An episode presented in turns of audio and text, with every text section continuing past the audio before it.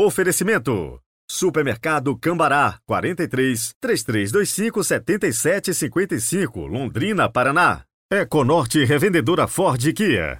012 2170 4004, São José dos Campos e Caraguatatuba, São Paulo.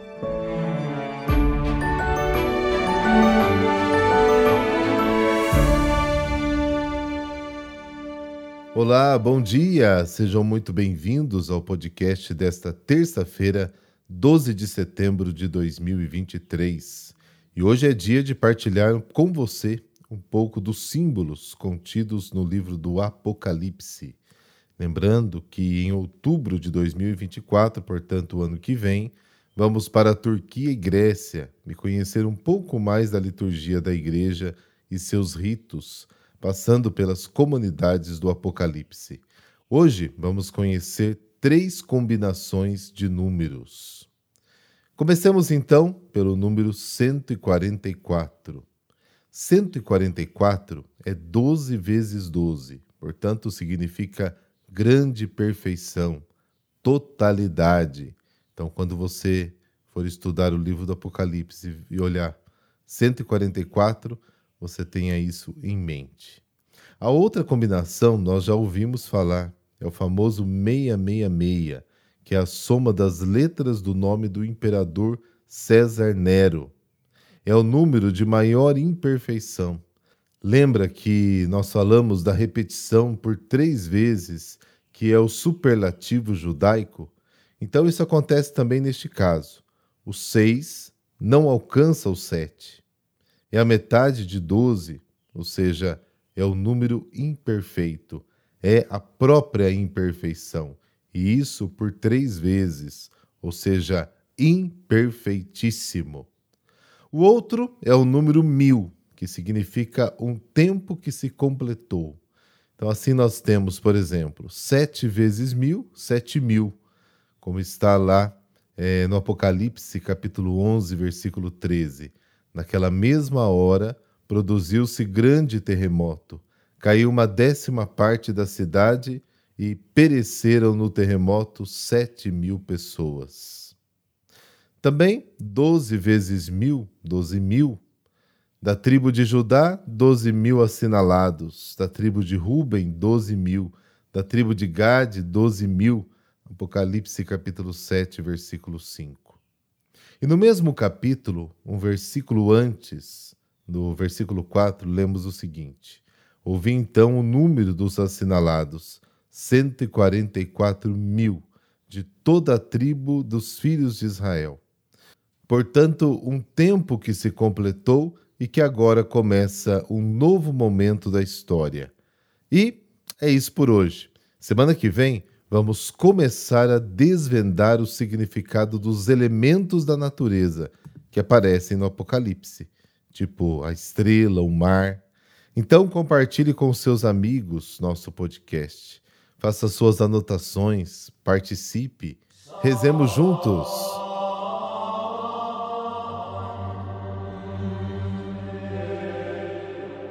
Pelo sinal da Santa Cruz, livrai-nos Deus, nosso Senhor, dos nossos inimigos. Deus Todo-Poderoso, Autor da bondade e beleza das criaturas, concedei que em vosso nome iniciemos alegres este dia e que o vivamos no amor generoso e serviçal a vós e a nossos irmãos e irmãs. Amém.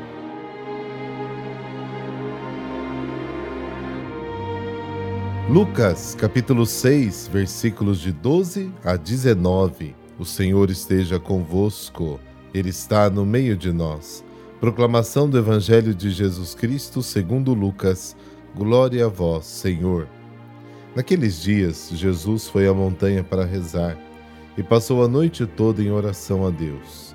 Ao amanhecer, chamou seus discípulos e escolheu doze dentre eles, aos quais deu o nome de apóstolos Simão, a quem impôs o nome de Pedro, e seu irmão André, Tiago e João, Filipe e Bartolomeu, Mateus e Tomé, Tiago, filho de Alfeu, e Simão, chamado Zelota, Judas, filho de Tiago, e Judas Iscariotes, aquele que se tornou o traidor.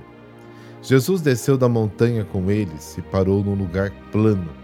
Ali estavam muitos dos seus discípulos e grande multidão de gente de toda a Judéia de Jerusalém, do litoral de Tiro e Sidônia. Vieram para ouvir Jesus e serem curados de suas doenças. E aqueles que estavam atormentados por espíritos maus também foram curados. A multidão toda procurava tocar em Jesus, porque uma força saía dele e curava todos. Palavra da salvação. Glória a vós, Senhor.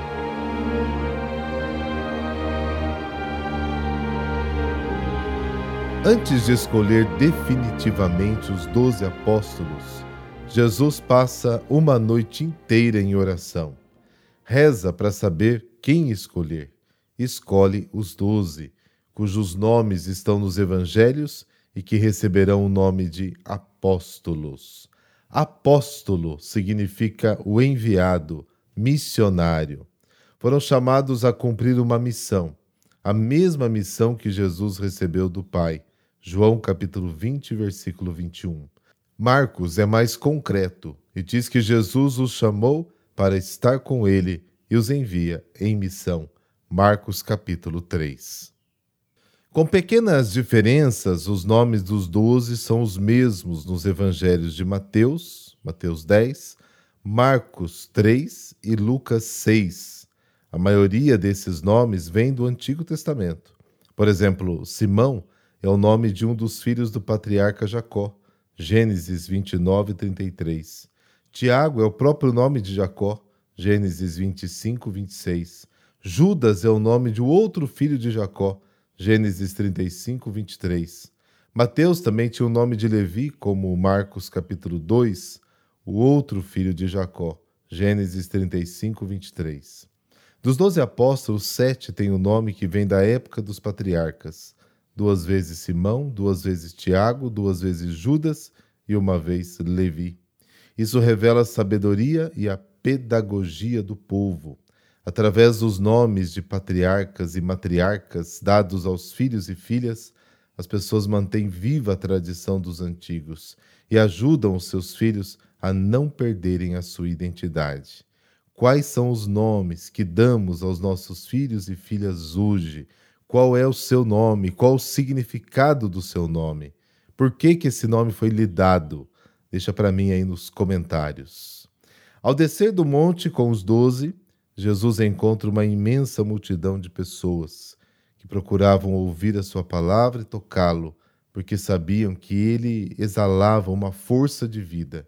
Entre esta multidão estavam judeus e estrangeiros, pessoas da Judéia e também de Tiro e Sidônia. Eram pessoas abandonadas e desorientadas. Jesus acolhe todos os que o procuram, judeus e pagãos. Esse é um dos temas preferidos de Lucas. Essas doze pessoas chamadas por Jesus para formar a primeira comunidade não eram santas. Eles eram pessoas comuns como todos nós. Eles tinham suas virtudes e seus defeitos. Os evangelhos informam muito pouco sobre o temperamento e o caráter de cada um deles, mas o que dizem, mesmo que pouco, é para nós uma fonte de consolo. Pedro era uma pessoa generosa e cheia de entusiasmo. Marcos 14, Mateus 14. Mas no momento do perigo e da decisão, o seu coração torna-se pequeno e recua. Ele passa a ser Satanás para Jesus. Marcos capítulo 8. Jesus o chama de pedra de tropeço, mas depois se torna pedra rocha, porque Jesus reza por ele. Lucas 22.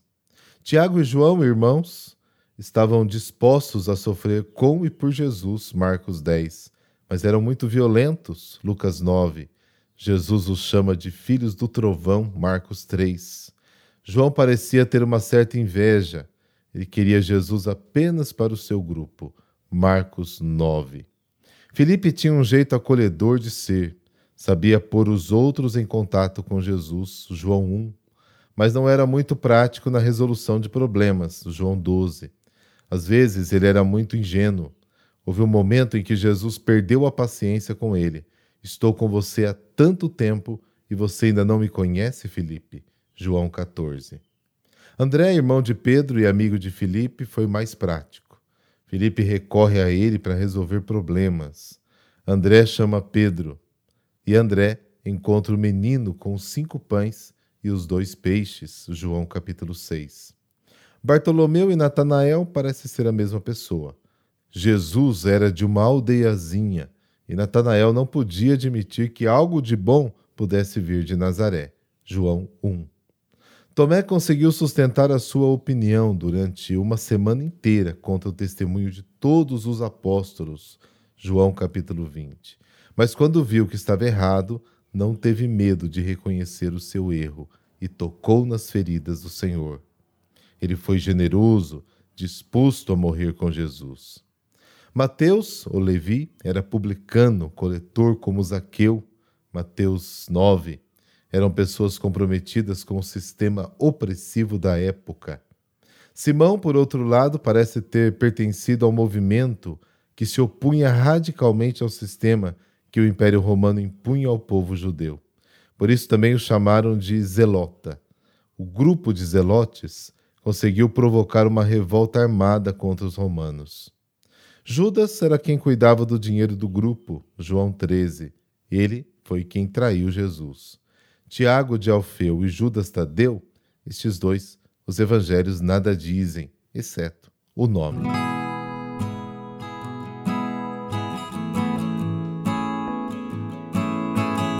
Hoje a igreja celebra São Guido de Anderlecht. Ele viveu entre os séculos X e XI na Bélgica. Desde a infância, ele já demonstrava seu desapego dos bens terrenos. Ainda jovem, deixa a casa dos pais e vai ser sacristão em uma paróquia perto de Bruxelas. Quando ficou órfão, decidiu ser comerciante, pois teria mais recursos para auxiliar e socorrer os pobres e doentes.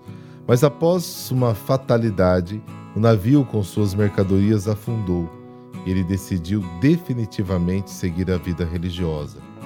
Guido vestiu o hábito de peregrino e pôs-se novamente no caminho da religiosidade, da peregrinação e assistência aos pobres e doentes. Percorreu durante sete anos as inseguras e longas estradas da Europa, levando conforto aos mais abandonados. Depois de tanto andar, Guido voltou para sua terra, residindo na cidade de Anderlecht Nesta cidade ele morreu, com fama de santidade. Com o passar do tempo, foi erguida uma igreja dedicada a ele, para guardar as suas relíquias. São Guido é o padroeiro dos sacristãos e cocheiros. Sua vida foi de inteiro desapego aos bens materiais e da busca da santidade. O pouco que ganhava doava aos pobres, que encontrava nas suas andanças pela Europa. Suas maiores virtudes eram a caridade e o silêncio num mundo marcado pela pobreza, violência e desigualdades. A vida de São Guido nos inspira a lutar pela construção de uma nova sociedade a partir de Cristo. Deus nosso Pai, colocamos agora neste momento sob a vossa proteção todo o nosso agir e todo o nosso viver. Caminhemos hoje buscando a vossa face de luz. Em tudo procuremos a simplicidade, a cordialidade, o bom senso, bom humor, alegria cristã, pois lamúrias e tristeza para nada servem. Procuremos mais ajudar que ser ajudados, mais servir que ser servidos, mais somar que dividir, mais ouvir do que falar. Não faltemos com a cordialidade, o respeito, a sinceridade, sobretudo para com os que vivem juntos a nós. Amém. Abençoe-vos o Deus Todo-Poderoso, Pai, Filho Espírito Santo. Amém. Ótima terça-feira e amanhã a gente se fala.